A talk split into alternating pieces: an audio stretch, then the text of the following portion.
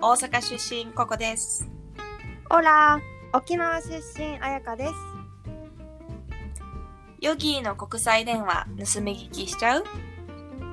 このポッドキャストは海外在住でヨガ講師をしている私たちがヨガ、アーユルベーダ、海外生活をメインに好きなことを赤裸々に語り合います私たちの普段している国際電話を盗み聞きしているかのような気持ちでお聞きください。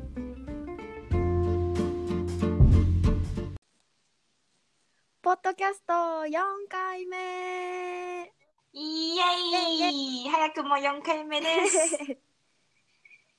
はい、そしてですね、4回目にして、なんと私たちにお便りが届いています。嬉しい。ありがとうございますありがとうございます。では早速読み上げたいと思います。はい。はい。えーこんにちは。はじめまして、なおと申しますうん。ポッドキャストを聞いてメッセージしました。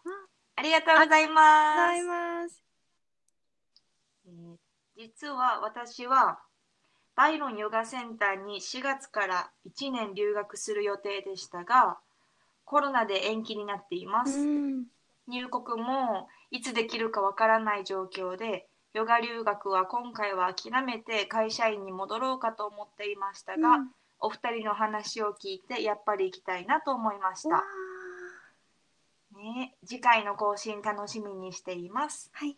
えーまたヨガ留学後皆さんの進路がヨガを仕事にしている人が少ないとのことでしたが、お二人がメインの仕事としてなさらない理由などがあれば教えていただきたいですと。はい。答え。はい。答えます答えます。ヨガ講師をメインの仕事としてしない理由、うん。ある？ある。えっとね単純にヨガ講師の収入だけで生活ができないから、っ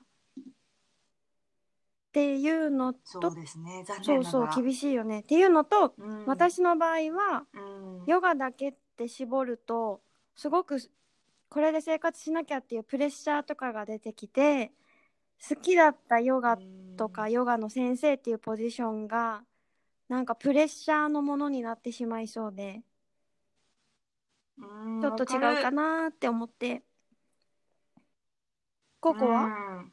うん。だってね、うん、同じもう本当一緒で、まあ、まず、えーっとね、まあ、ティーチングだけで生計を立てようと思ったら、フルタイムで何レッスンも1日にしてっていうのを、まあ、5日間とかするってうんことでしょ、そうだね。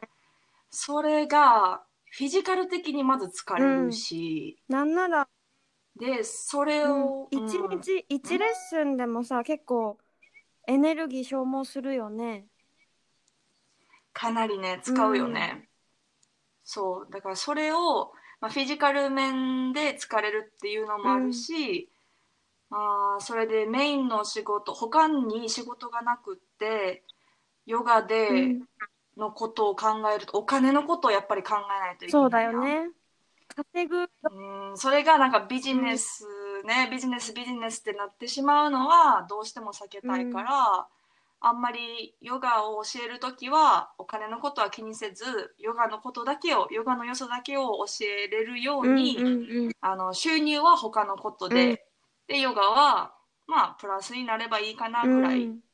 私なんか私の知っている先生がフリーランスでやってて、最初本当にスタートしたての頃ヨガ1本で収入を得るってやってて、1日8レッスンとか普通だったって言ってたから、はい、い本当ボロボロだったって言ってた。今でこそ、やそううんよ。うん、他にね余裕が出てきて他の先生を雇ってあとそれこそティーチャートレーニングの講座を今教えてるからメインの収入はこのティーチャートレーニングの講座がメインになっててでクラスだけではやっぱり厳しいし体が持たないって言ってた。そうよね、だからシンプルにティーチングだけ、生徒さんに教えるっていうのをメインにするのはまあ厳しいかな、うん。私たちはね、うん、私たちはね。なんかでももし奈緒さんが今後、なんだろう学校を作りたいとかさティーチャートレーニングを、の講座を作りたいとかって思ってたら可能性はめちゃくちゃあるよね、ヨガだけでも。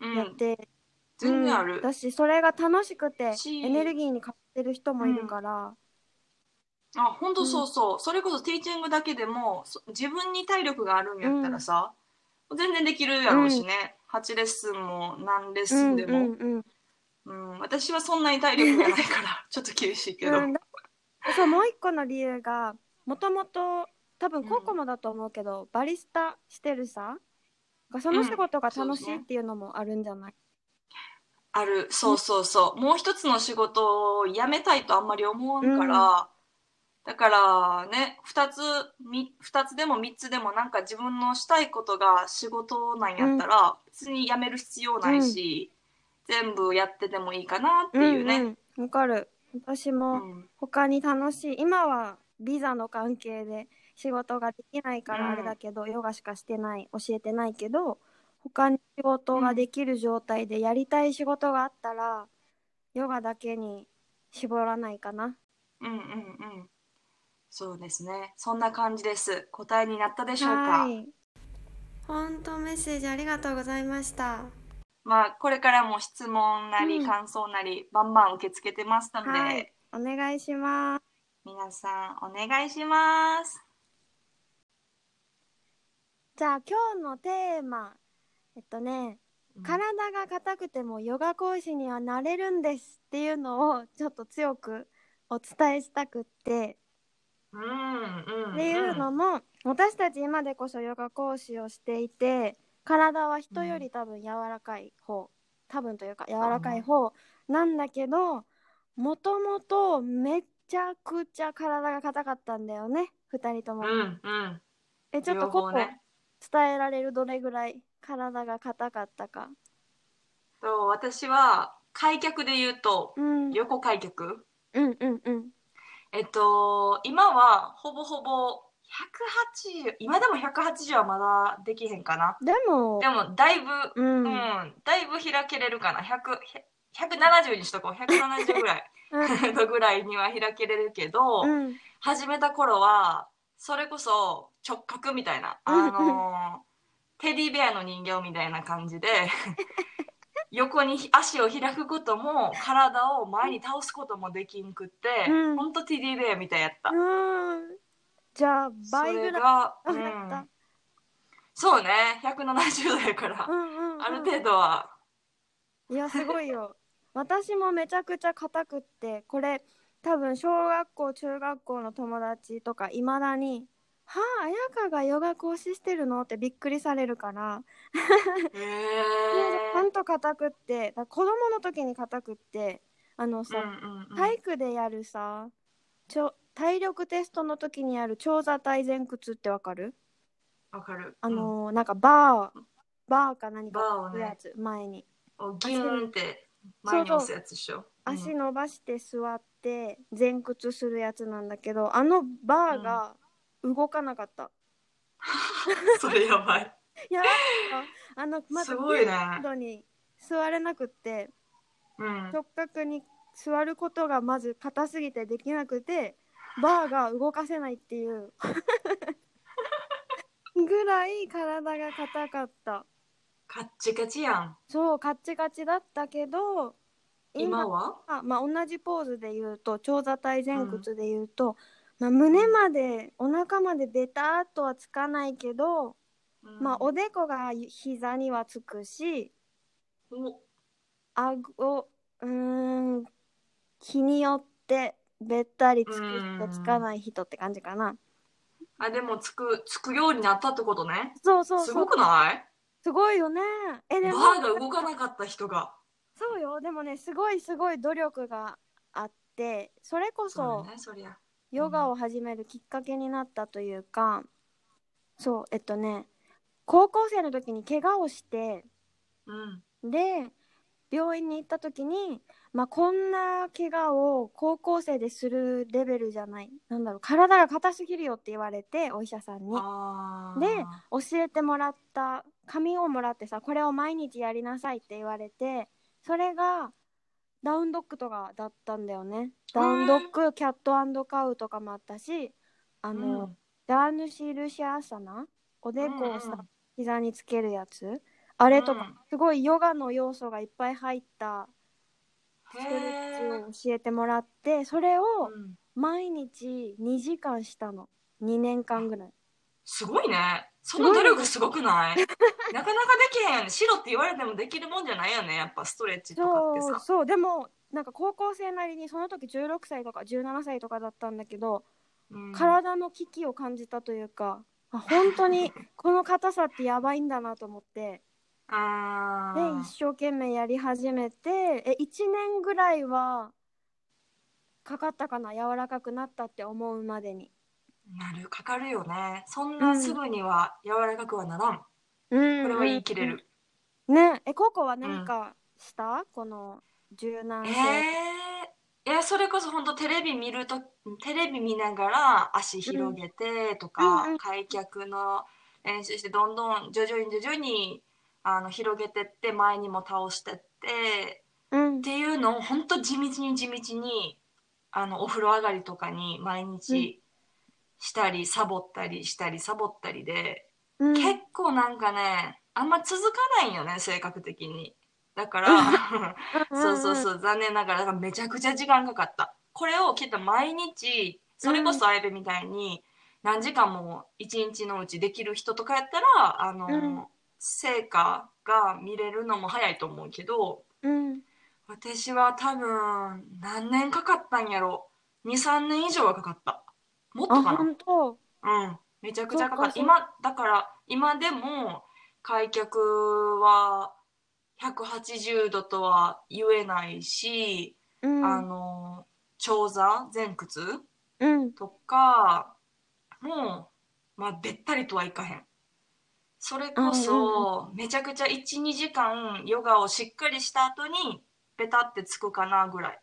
あわかるわかるね。うんいきなりやってもつかないよね私もそう、うん元の筋肉が硬いんかわかんないけど今でも朝とかはやっぱり硬いしほぐしてから、なんだろうやると柔らかくなってるなーって感じ？うん、そうよね。だから縦開脚とかって結構難しいやん、本当に。横よりも。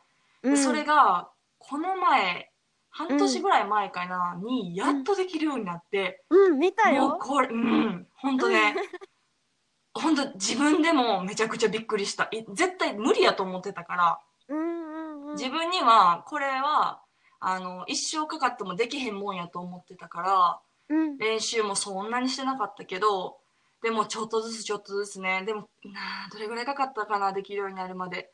5年、6年あはかかってる確実に。うん。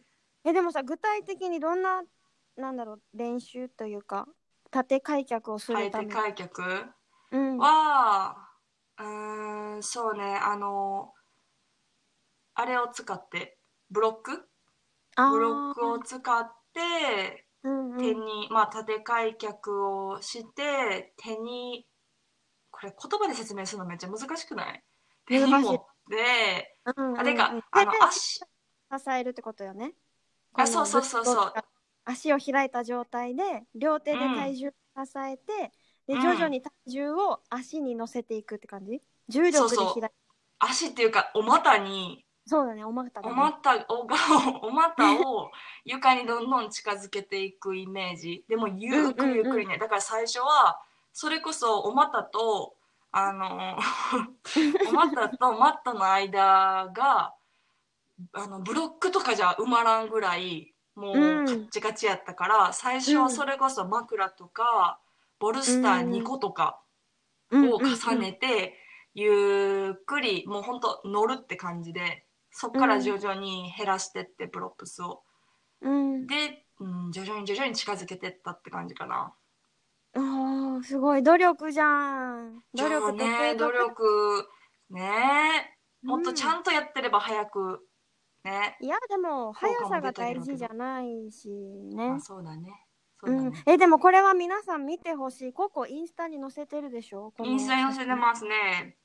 いや素晴らしいよ私はこのなんならさヨガのティーチャートレーニング始まったばっかりの時、うん。まだココが体が硬い方だった時うんとかうんうん覚えてるからわーってなったなんか鳥肌が立ったねだってティーチャートレーニングしたの、あれ2年ぐらい前やっけ？一緒に学んでたの。2年2前年半ぐらい前かな。その頃、めっちゃカチカチやったね、私。まだえ。でも言ってもそれでも普通の人よりは柔らかいよ何もあ、してないそうか普通の人と比べると。でもそっから、ティーチャートレーニングしてからめちゃくちゃちゃんとし始めて、そのアーサナの練習とかを。そっから、あの、効果が見えんのは早かったかな。うんうんううん。んすごい柔らかくなった。だから、うん。体が硬い人でも柔らかくなるしなんななる。らヨガの先生にも慣れてしまうという。なれる、なれる。あ、そして言いたいのは、体が柔らかいから全てがいいってわけではない。むむしろ、体柔らかい人は、あの、やわ、もともとね、柔らかい人は、あの、コアとかを使わずにガンっていけちゃうから、ぐにゃんぐにゃゃんにいけちゃうから、怪我をも、うん。あのしやすいんよね、どっちかっていうと。うん。わかる。私膝？膝の関節が柔らか、あと腕の関節？肘か。うん、うん、のうん。猿腕っていうの関節がさあ、や、ね。柔らかいっていうのかなこれ。それで、うん手首とか痛めやすい原因はそこ。最初知らなくってこの肘がくるって回るから。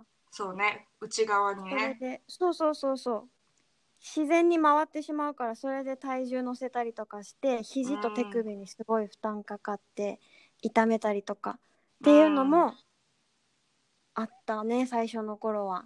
そうね、だからもともとできるっていうのは意外とデメリットになることもある。ある。し、うん。このなんだろう。なんだっけ。悪いことっぽいけど体が硬いって、うん。でもこれを克服してしまえば自分の強みになるよね。いやほんとそう。そしてそのプログレスを知れるっていうからいうのがさ最初はできなかったっていうのが徐々に徐々にできるっていうのは自信にもなるしね。なるしこのクラスでも伝えられるし、うん。なんだろう私だって本当それを乗り越えましたからっていう、うん。ねえーじゃあさこうこうアーユルベーダで体が柔らかくなる方法とかある？なんかアドバイスというか。うん。あでも待ってそうそうアイルねベーダ。アイルベーダって何？って人もいると思うから。あそうねそうね。アイルベーダはでもね奥が深すぎて私もほんとかじった程度なのでココはねインドに行って勉強したりもしてるから私よりは詳しい詳しく知っていてアイルベーダは、一言でほんとざっくり言うとインドの伝承医学みたいな感じで、うん。まあゆっくり今度話します。今日ははい。アユルベーダについては話さないけど、アユルベーダで体が柔らかくなる方法をもし知ってたら教えて。うん。ズバリうん。ヨガをするっていうことが アイルベーダ的に言うとそうね。なぜつながってるからヨガとアイルまあベーダ双子は、双子っていうもんね、アユルベーダというそうそうそそうか。うえ、でもアイル。ベーダ的で強いて言うならうん。オイルを塗るってことかな。体の中にあじゃない体の外にオイルを うん。塗るっていうのと、うん。えでもあのいいオイルを体内にも取り入れるっていうのはうんまあでも料理とかにも使うやん。ああ、そうか、そういうことか。そうそうそう。アイルベーダではギって言われるうん。ものがあの、うん。よく使われるんやけどギー。そういうのとか、うん、えギの説明しちゃう？ギーってでも買えるんかな？買える？作るもの？買うもの？作れる。バターから市販のバターから作れるから、うん。それはおいおい話そうね。すごい、うん そうね。長くなでもギーすごいいいの。だからみんなも調べてほしい。ギー。っうんうん。ていうオイルがあってね。それが体にいいから、あのー体内に取り入れるでも塗るでもいいし、うん。体に塗るっていうんであればココナッツオイルとかあとてるもんセサミオイル。うんごま油。ごま油。え、普通うん。の市販の、あの、なんだろう、中華とかでつく使うやつ？あは多分匂いがきつすぎるから。そうだよね。美味しい、美味しい匂いがするもん。そう。市販で言うとえなんて読むんかな。タイ白ごま？白いご白ごまのやつ。に色がなくって無色透明の、うん、そうそう。日本のスーパーとかでも簡単に手に入るやつ。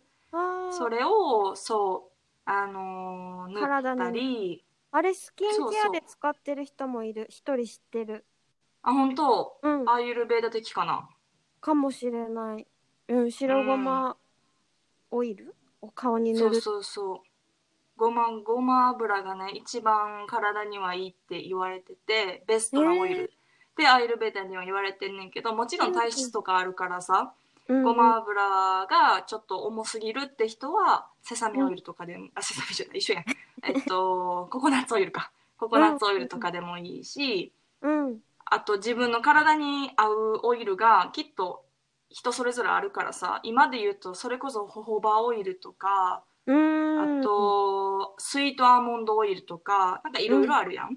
うん。うん。であ自分の体にいいなって思うものをあの、うん、塗るのがいいと思う。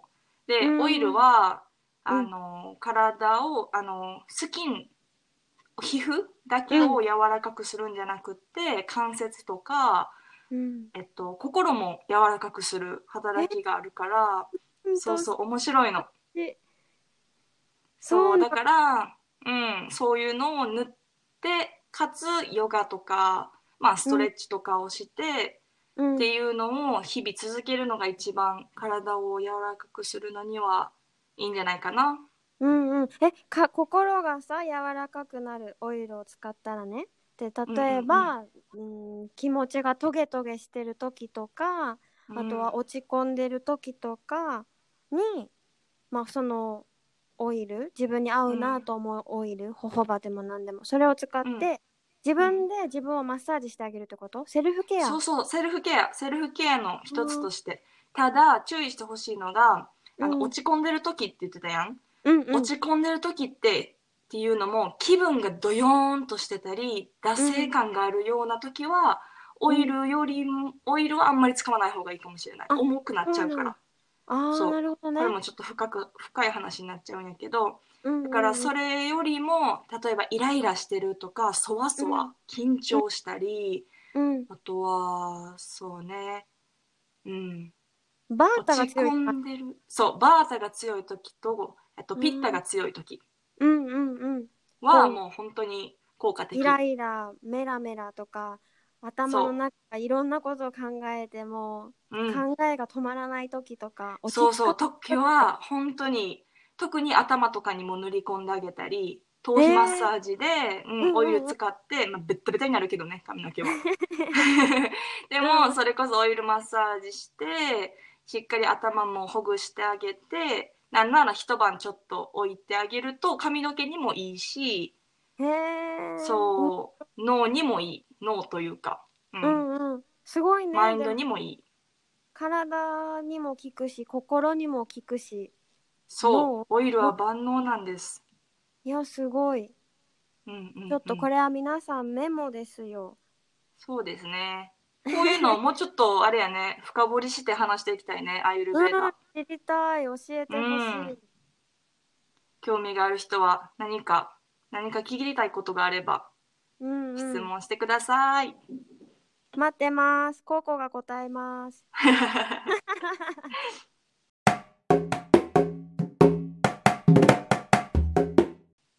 えそしたらさうん。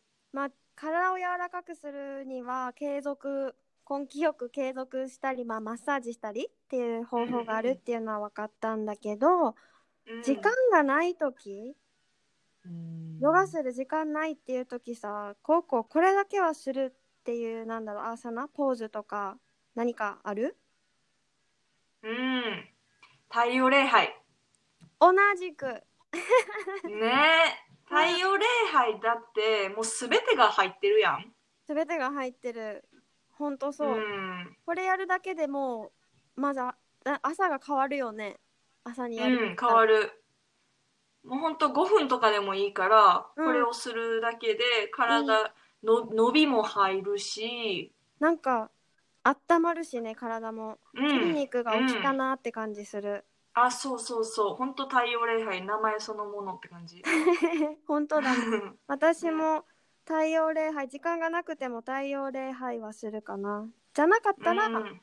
ダウンドッグだけの時もある。うん。私はウッタナーサナの時だけとか。ウッタナーサナああそう、うん。ウッタナーサナは、まあ、前屈だね。前屈。立立って。った前屈足を触るみたいなね。床を触る。あそうそうそう。体を折りたたむ前屈。あうー、でん、も頭を下げて。頭を気持ちいいから。足全体が伸びるしさやっぱ心臓よりも頭が下に来るからこう血が巡る感じがするよね、そうそうそう。うんうんわかる。ちょっとしたインバージョンうん。も入れてあげるといいよね、うんだからそれさえやってればまあまあまあ忙しい時でもうん。いいんじゃないかな。うん、あインバージョンで言うとおすすめは、夜私が好きなワンポーズ。一つの朝は、壁に向かって足を上げて足が頭より高くなるでしょ？うん。想像できるかな？えっと足の、寝転がってまず。りたからにね。そう。寝転がって壁に足をなんだろう向うんける？立てかけて立てかける。ありがとう。お尻お尻とかかとが壁についてそうそうそう。足の裏は天井に向かってそう。そうですそうです。これ、うん。めちゃくちゃむくみが取れる。取れる。ほんと取れる。ね。うん。そのこのポーズをさ例えばタオルとか使ってベルトとか。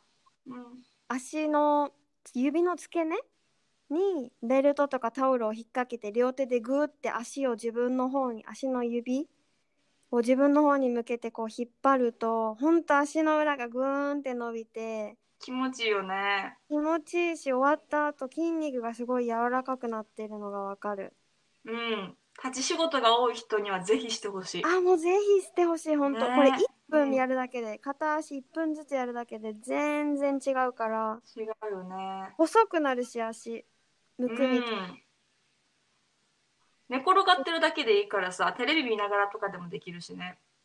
あ確かにそうだよ。そうそう。うん。ながらで全然できちゃうかながららでいい。うんうん。うん。まあぜひやってみてほしいです。これ、うん。ね。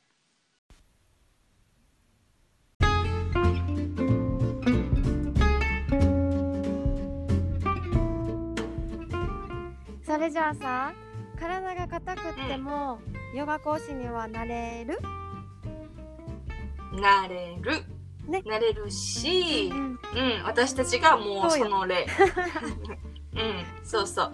やし、ヨガ講師じゃなくても、それこそ今ヨガ始めたいなって思ってる人で、体がカッチカチやから、なんか、やれるんかな、どうかな、スタジオとか行けるんかなって思ってる人は、もうぜひぜひ始めてほしい。うんうん、ね。私自身硬いから。ううん、そうそうヨガ始めた時先生になるつもりもなかったのに今こうやって先生してるしだから今硬くてスタジオなんてとてもとてもって思ってる人ももしかしたらそのドアを自分で開けてしまえば何年か後にはね先生してるかもしれないからうん、わからんからうね。ん何が。何があるかわかんないからそう、うん。で今日話したのは、えっとうん。まあ、私たちがいかに体が硬かったかっていう 話と、まあ、どれだけ柔らかくなっていったかっていうこととあとは、うん。アーユルベーダ的な体を柔らかくする方法あと心もね、うん。柔らかくできるんだよっていう話もコウコが教えてくれてあと、はあ時間がない時に私たちがするポーズアーサナ、うんうこれ、んうんすごいいい話だったと思ってる。自分うん。まあ時間がなくても一ポーズでも一つの動きだけでも毎日続けたら絶対変わるよっていう。変わるうん。変わる、そう。うん。っていう話でした。はい。ぜひぜひ生活に取り入れてみてください、うん。ではその他質問なり、えーリクエストまた感想とかがあればぜひよぎで2020 at gmail.com yogiden2020 at gmail.com にお願いします。お願いします。あでもインスタでもいいよね。なおさんが送ってくれたみたいに。そうね、直接私のでもあやぴのでもうん。どっちでもいいのでみんながやりやすい方でうんはい感想なり何でも待ってます。はいアカウント載せておきますはーい。